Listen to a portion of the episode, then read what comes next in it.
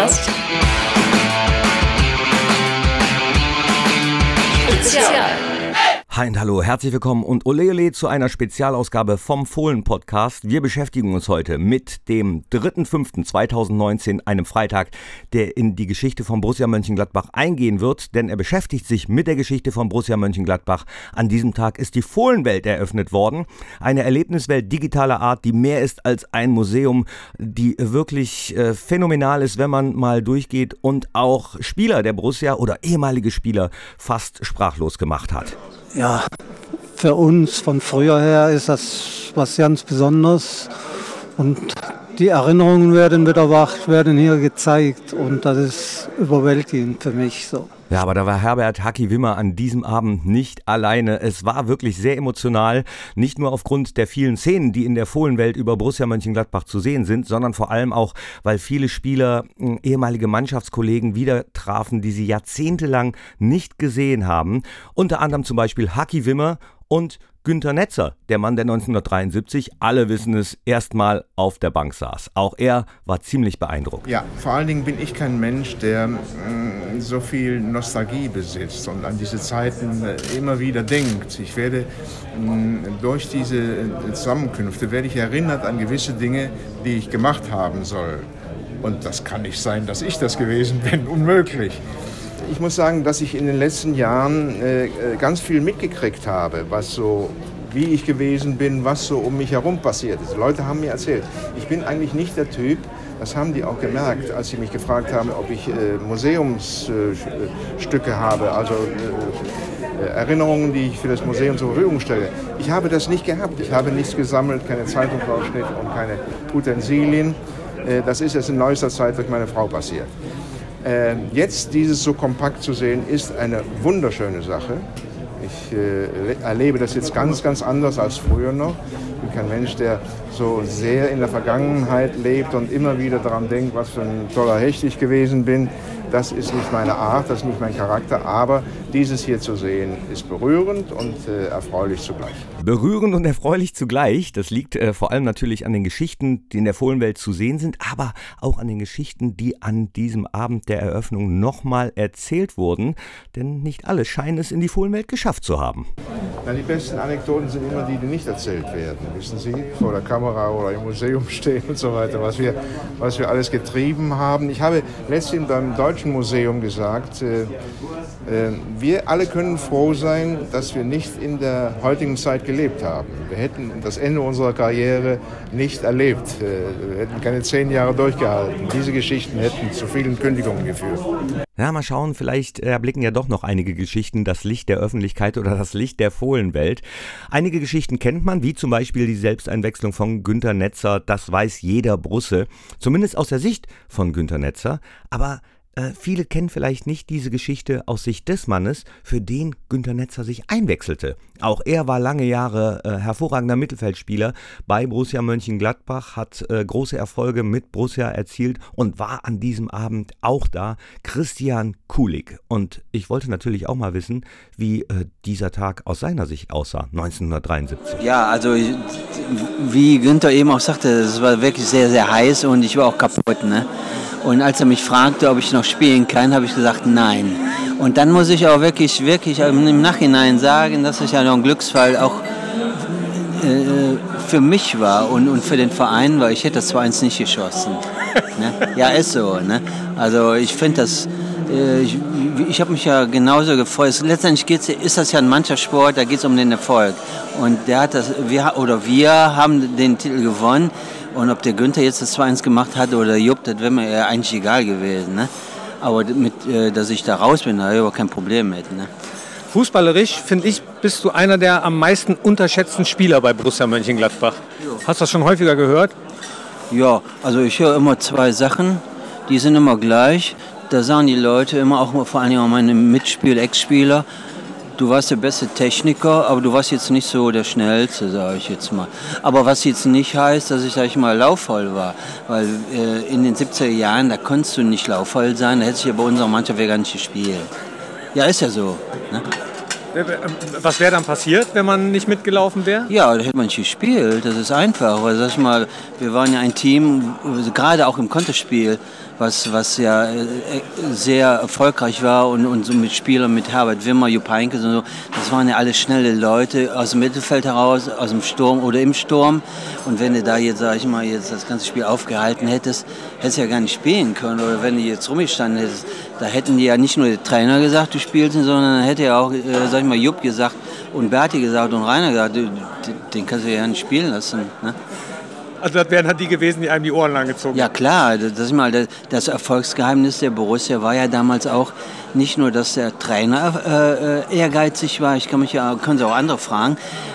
Wenn wir nicht gewonnen haben oder verloren haben, da wurde aber die ganze Heimfahrt, ob das Hamburg oder Kaiserslautern war, wurde ja kein Wort geredet in dem Bus.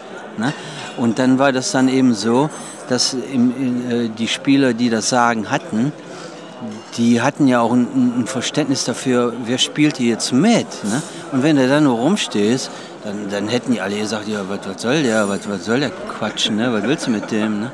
Das eins der großen Geheimnisse der Riesenerfolge in den 70er Jahren vom Borussia Mönchengladbach, die natürlich alle in der Fohlenwelt zu sehen sind, aber auch die Niederlagen. Und dabei war das verlorene Endspiel oder die verlorenen Endspiele um den UEFA Cup 1980 nicht die größte Enttäuschung für Christian Kulig. Nee, Liverpool, Rom.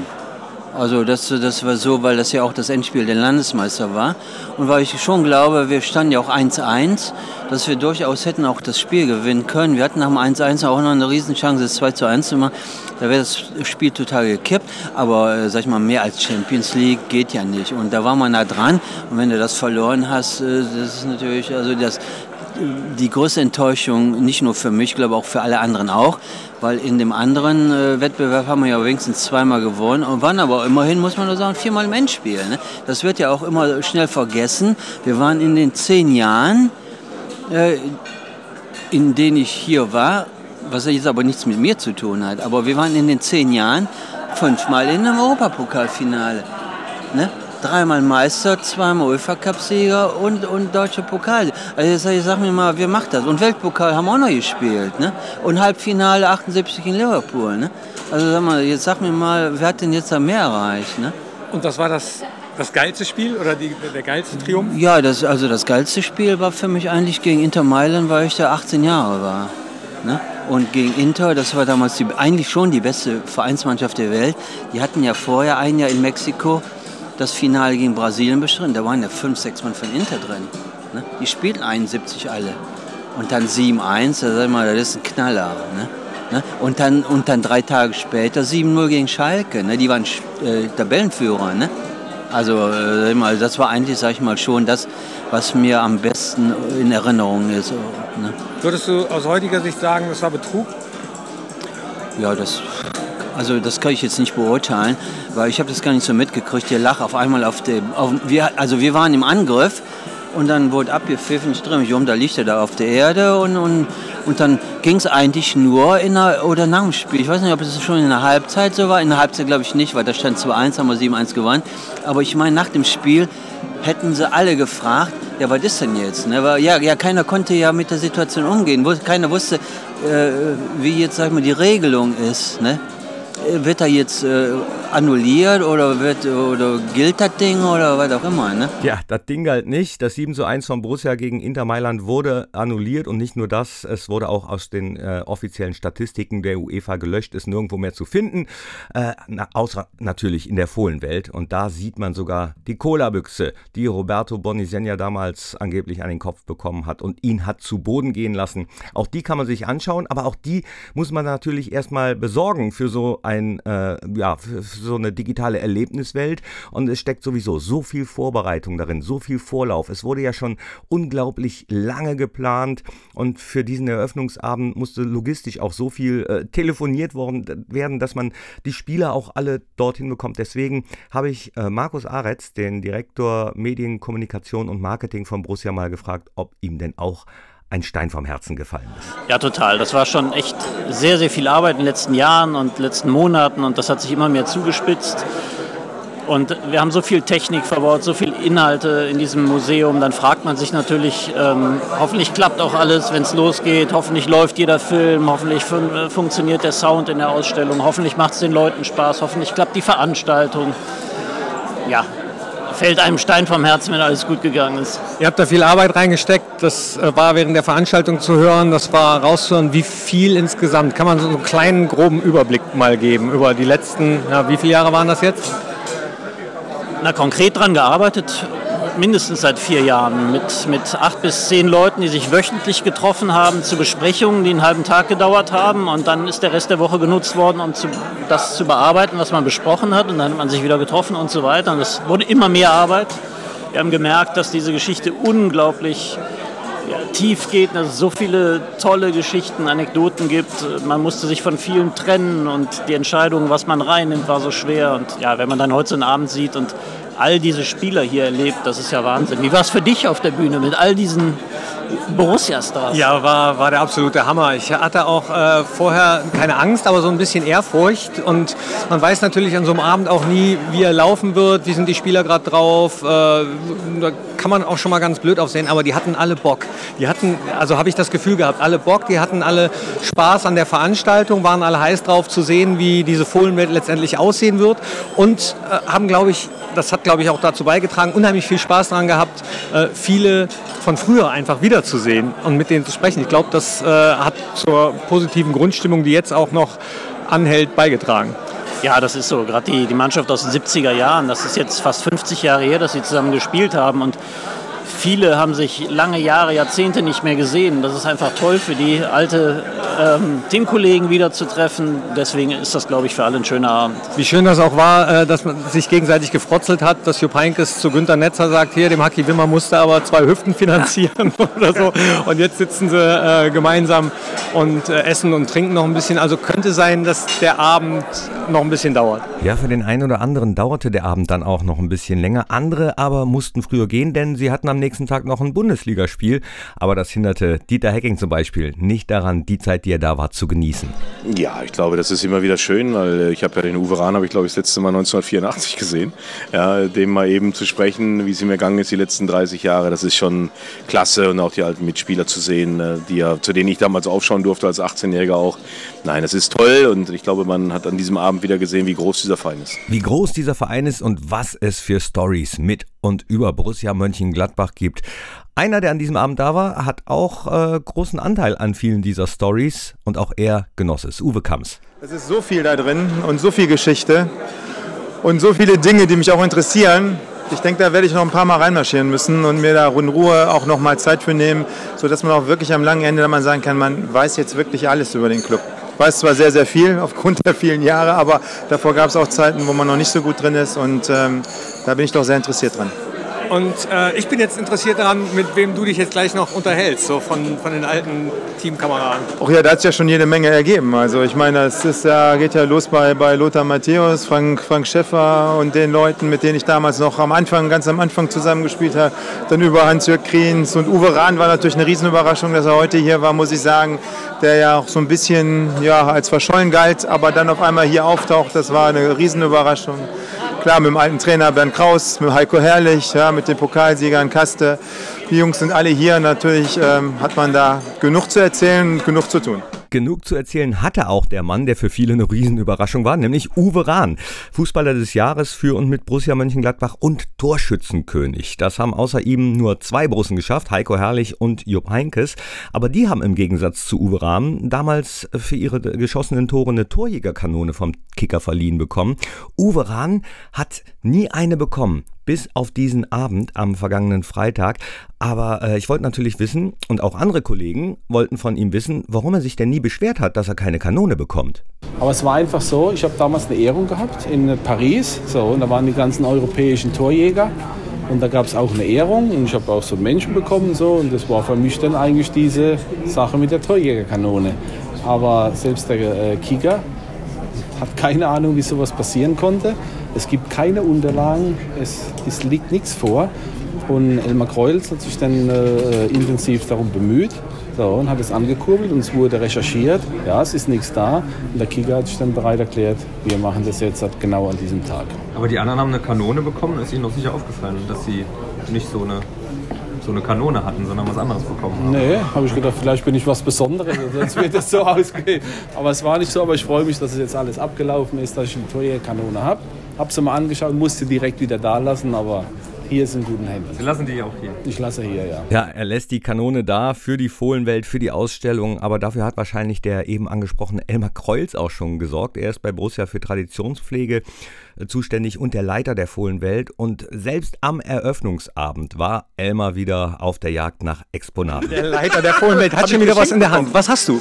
Ja, also ich habe gerade von unserem ehrenamtlichen Chronisten Stefan Giebele aus Siegen, äh, der hat mich gerade beschenkt. Äh, der hat mir ein altes Programm äh, Manchester City, Borussia Mönchengladbach, 7. März 1979 hat er mir überreicht.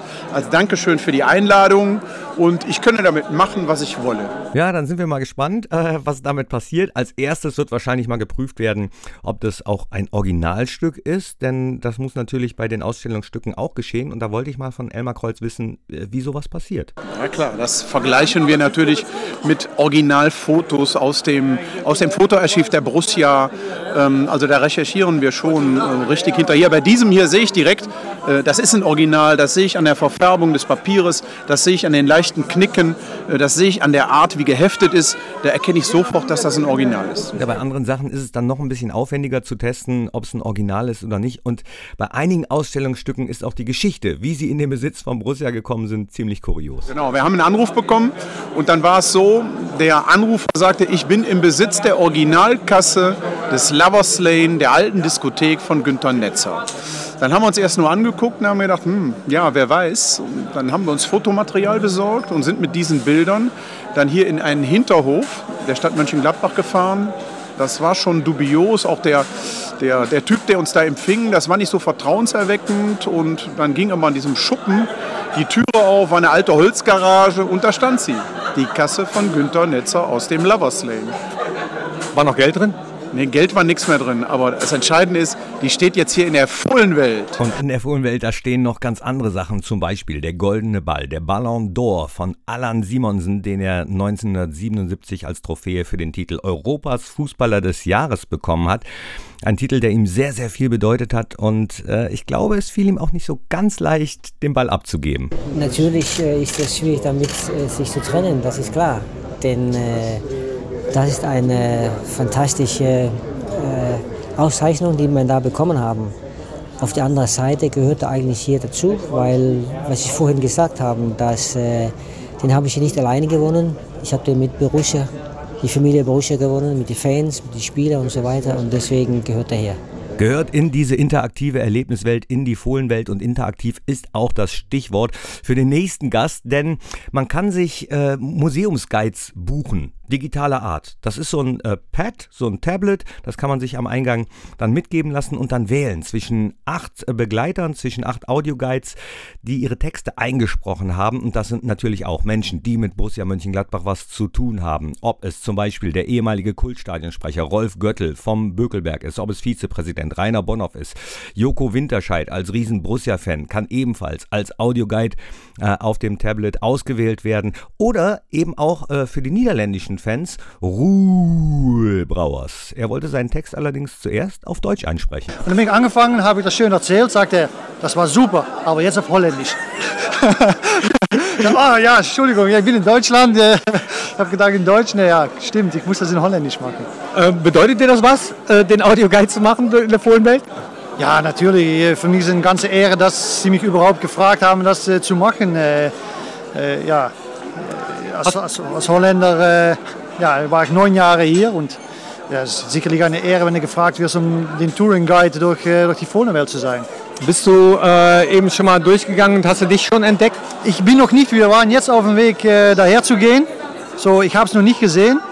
So, ich ja, freue mich eigentlich riesig, das gleich mal zu bewundern alles. Wenn du eine Szene von dir aussuchen müsstest, die im Museum gezeigt werden soll, was würdest du nehmen? Ja, ich, ich weiß nicht genau, was alles gezeigt wird. Äh, ich habe nur ein Foto gesehen von meinem Ruhl-Trikot. Und äh, ja, das möchte ich äh, gerne mal sehen. Aber ich weiß nicht, was sonst noch alles da, äh, da ist. So, das muss ich mich gleich mal eben äh, begucken alles. Ich erinnere mich äh, an Fotos, wo du ziemlich wenig Haar hattest, weil... ja, ja, stimmt. Das war nach dem Aufstieg. Da haben wir uns alle die Haare kurz rasiert. da habe ich von vielen Leuten gehört, mach das aber lieber niemals wieder. so ist auch nie wieder passiert. Äh, aber wenn die Fotos da hängen, ist das natürlich schön. Aber die Haare, die werden, glaube ich, äh, nicht mehr so kurz gemacht. Aber du bist ja mit der Familie hier, das heißt, sie ist noch bei dir. Ja, ich, ich stehe schnell davor, wenn, die, wenn das Foto kommt, dass sie schnell vorbeilaufen. Danke, viel Spaß. Gerne, gerne. Tja, und ein weiterer Audioguide ist zum Beispiel ein Spieler aus unserem aktuellen Kader, Christoph Kramer, der an diesem Eröffnungstag auch äh, eins klar wurde. Ja, aus meiner Generation, also noch eine Generation äh, jünger, da weiß man gar nicht, bei was für einem großen Club man spielt. Klar kennt man die Geschichten und man kennt auch die großen Spieler, aber wenn man das dann nochmal so visualisiert bekommt, dann äh, merkt man einfach, wie krass groß der Club ist, was das für eine tolle Tradition ist. Und äh, dann ist man schon sehr stolz, aber noch stolzer für den Verein zu spielen. Ja, aber diese Fohlenwelt der Eröffnung war nicht nur dazu da, dass sich alte Mannschaftskollegen mal wieder trafen und alte Geschichten erzählten, sondern es war auch ein Treffen der Borussia-Generation. Zum Beispiel vom gerade gehörten Christoph Kramer mit Günter Netzer. Ich habe jetzt zum ersten Mal mit ihm gesprochen. Äh, ich habe ihm von einer wunderbaren Geschichte erzählt, die ich äh, im, Fernsehen gesehen habe, wo sie angesprochen auf dieses Finale bei der WM angesprochen haben, wo die Spieler tolle Geschichten erfunden haben äh, und seine kurzzeitige Absenz da irgendwo veralbert haben. Das war bühnenreif. Ja, auch diese Geschichte natürlich eine von unzähligen kleinen, die sich zu einer großen Geschichte zusammenfügen, zur Geschichte der Fohlenwelt. Und äh, die findet auch Heiko Herrlich toll. Ich bin wirklich begeistert, bin gerade durchgegangen und vor mehreren Ständen stehen geblieben. So meine Zeit, ich bin äh, Jahrgang 71. Ich habe in den 80er Jahren äh, eigentlich so Borussia Mönchengladbach für mich entdeckt. Damals Hans-Jörg Riens, ich kann mich erinnern an die Spiele gegen Werder Bremen im Pokal. Äh, wo man 4-3 hinten lag. Er wurde eingewechselt, macht es 4-4 und muss 5-4. Das sind so meine Erinnerungen wirklich toll, hier ein kleines Teil dieser Geschichte äh, sein zu dürfen. Ich werde auf jeden Fall mit meinen Kindern äh, mal hierher kommen das denen zeigen, weil die kennen mich ja nicht als, als Spieler von früher. Das ist eine beeindruckende Geschichte hier und äh, ich bin sicher, dass es Ihnen auch gut gefällt. Ich kann mich ja auch noch erinnern, äh, am, als wir im Bückelberg gespielt haben, war natürlich eine sensationelle Stimmung immer. Man hat immer das Gefühl gehabt im Spiel, egal wenn du hinten liegst, du kannst das Spiel noch drehen mit den Zuschauern im Rücken. Aber es war halt nicht mehr äh, up to date und man hatte keine Einnahmen und äh, Trainingsgelände war dann am Röneter. Man musste da immer äh, fünf, sechs Kilometer durch die Stadt fahren. Da hat es natürlich tierisch geblasen. Der Platz war auch nicht gut gemacht. Und was jetzt hier entstanden ist, die letzten Jahre, ähm, das ist schon gigantisch und wird dem Verein auch gerecht. Ja, kann man nur so sagen, die Fohlenwelt wird dem Verein absolut gerecht. Und äh, das liegt natürlich daran, dass Borussia Mönchengladbach viele, viele Geschichten zu erzählen hat. Liegt aber auch daran, dass Borussia das tut. Traditionen darf man nicht verlieren. Äh, viele Clubs haben das in der Anfangszeit gemacht. Die haben auf die Traditionen haben sie keinen Wert gelegt. Und die alten Helden, die sind irgendwo in der Versenkung verschwunden. Das war ein riesen, riesen Fehler. Äh, wo die Vereine gelernt haben und die Neuzeit, wie gesagt, genutzt haben und da eine wunderschöne äh, Sache daraus gemacht haben, was die Leute interessiert, was aber auch die, äh, die Protagonisten der damaligen Zeit, während der ganzen Zeit interessiert. Das ist gelungen, absolut gelungen. Absolut gelungen, hört man natürlich gerne. Das war das einhellige Urteil aller, die sich schon mal einen kurzen Eindruck der Fohlenwelt verschafft haben, denn man braucht natürlich viel, viel mehr Zeit, um wirklich alles zu sehen, was diese digitale Erlebnis Erlebniswelt bietet. Und dass das Urteil absolut gelungen lautete, macht natürlich auch einen stolz, der äh, viele Geschichten selbst mitgeschrieben hat, aber mittlerweile im Präsidium von Borussia Mönchengladbach ist. Rainer Bonhoff. Und all die, diese Dinge, die machen ähm, ja nicht nur mich, sondern eben auch Borussia stolz, weil das ja Teil unseres Konzeptes hier auch ist. Ähm, und unser Versprechen eben auch eingehalten haben, dass wir mal ein, eine Borussia oder eine Fohlenwelt, wie wir sie jetzt genannt haben, aber eine Borussia-Welt wollten wir aufbauen. Und jetzt ist sie Gott sei Dank fertig. Ja, jetzt ist sie Gott sei Dank fertig, aber wird sich natürlich auch stetig weiter verändern. Und wer sich schon mal einen kleinen Einblick verschaffen möchte, geht mal auf museum.borussia.de. Da kann man sich auch schon mal äh, die Hörproben der Audioguides anhören, schon mal einen kleinen Überblick über die einzelnen Räume verschaffen, über das verschaffen, was einen in der Fohlenwelt erwartet. Also geht auf museum.borussia.de. Und äh, was gibt's sonst noch? Klar, Fohlen-Podcast, die Nachspielzeit, Fohlen-Podcast, der Talk erwartet euch auch noch. Ansonsten danke fürs Reinklicken hier in den Fohlen-Podcast Spezial.